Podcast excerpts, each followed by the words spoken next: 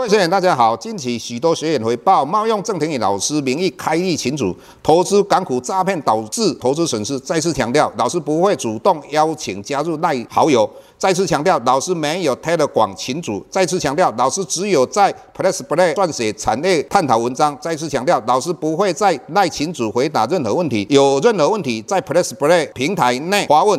再次强调，老师不会教大家投资港股，老师只有投资台股，请大家勿点选不明的赖群组以及连接，任何信息请审慎评估并提高警觉，切勿上当受骗。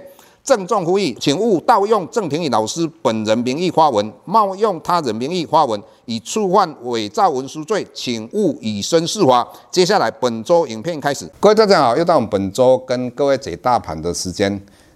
老师上个礼拜以及上上个礼拜已经跟各位分享，整个台股应该有都慢慢转空了。最主要的原因就是我们看到美国十年期公债殖利率已经突破二点五，甚至我们看到今天台电发表的法说会之后，所有的利多都是非常棒的。但是我们看到今天它股价不是一个正面的反应，而是一个反面的一个反应啊。那为什么这样呢？那最主要原因就是说。以目前美国十年期公债殖利率来到二点八 percent 以上，至于有些电子股本身来讲，之前它的本益比非常高的这些个股，一定会有很大的调整。所以对台电来讲的话，之前为什么那么多的外资在投资它？那大部分的资金应该都是来自于各国的退休基金来投资台电，因为台电的。不管技术以及啊，它的赚钱的能力都是相当让大家可以安心。但是以目前来讲，它的值率相对比十年期公债值率来得低。你要提高台电的殖利率有两个方法，一个方法就是让股价跌嘛，或许它跌到一个程度，它的值率来到二点八。另一个就是它增加它的配息啊，就是现金股利。那你目前台电。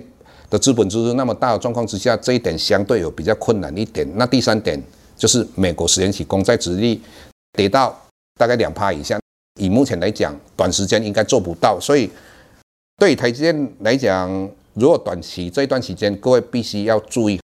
接下来我们又看到美元指数已经站稳了一百块，台币已经贬到二十九块以后了。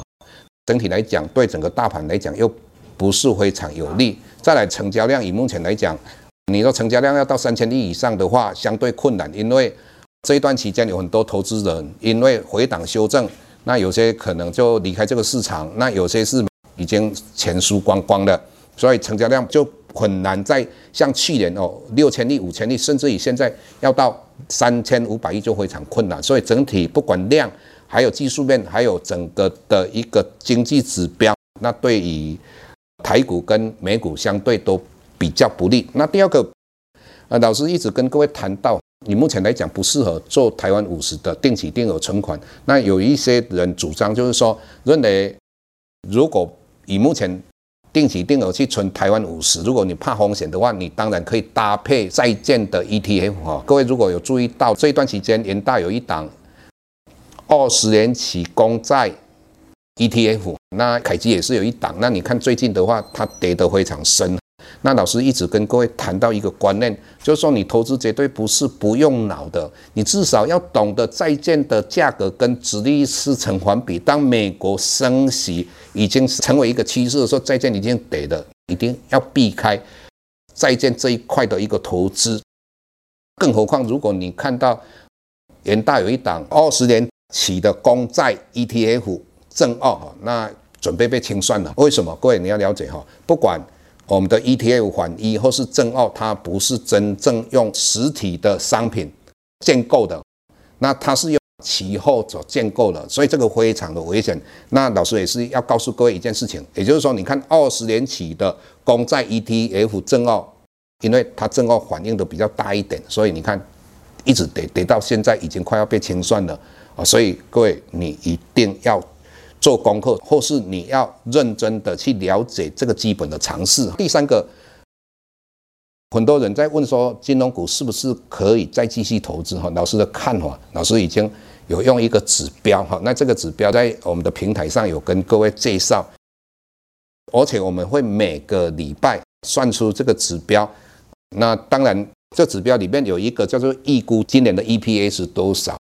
那当然，一般投资人比较没有能力去做这样的预估啊。那老师在银行待那么久哦，对这一块的话，老师当然相对的就比较专业一点。所以，如果你要了解金融股是否持续可以定额的去买它的话，那我们在平台上都会跟各位分享。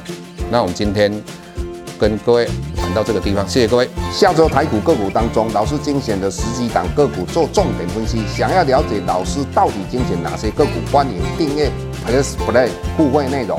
下周见。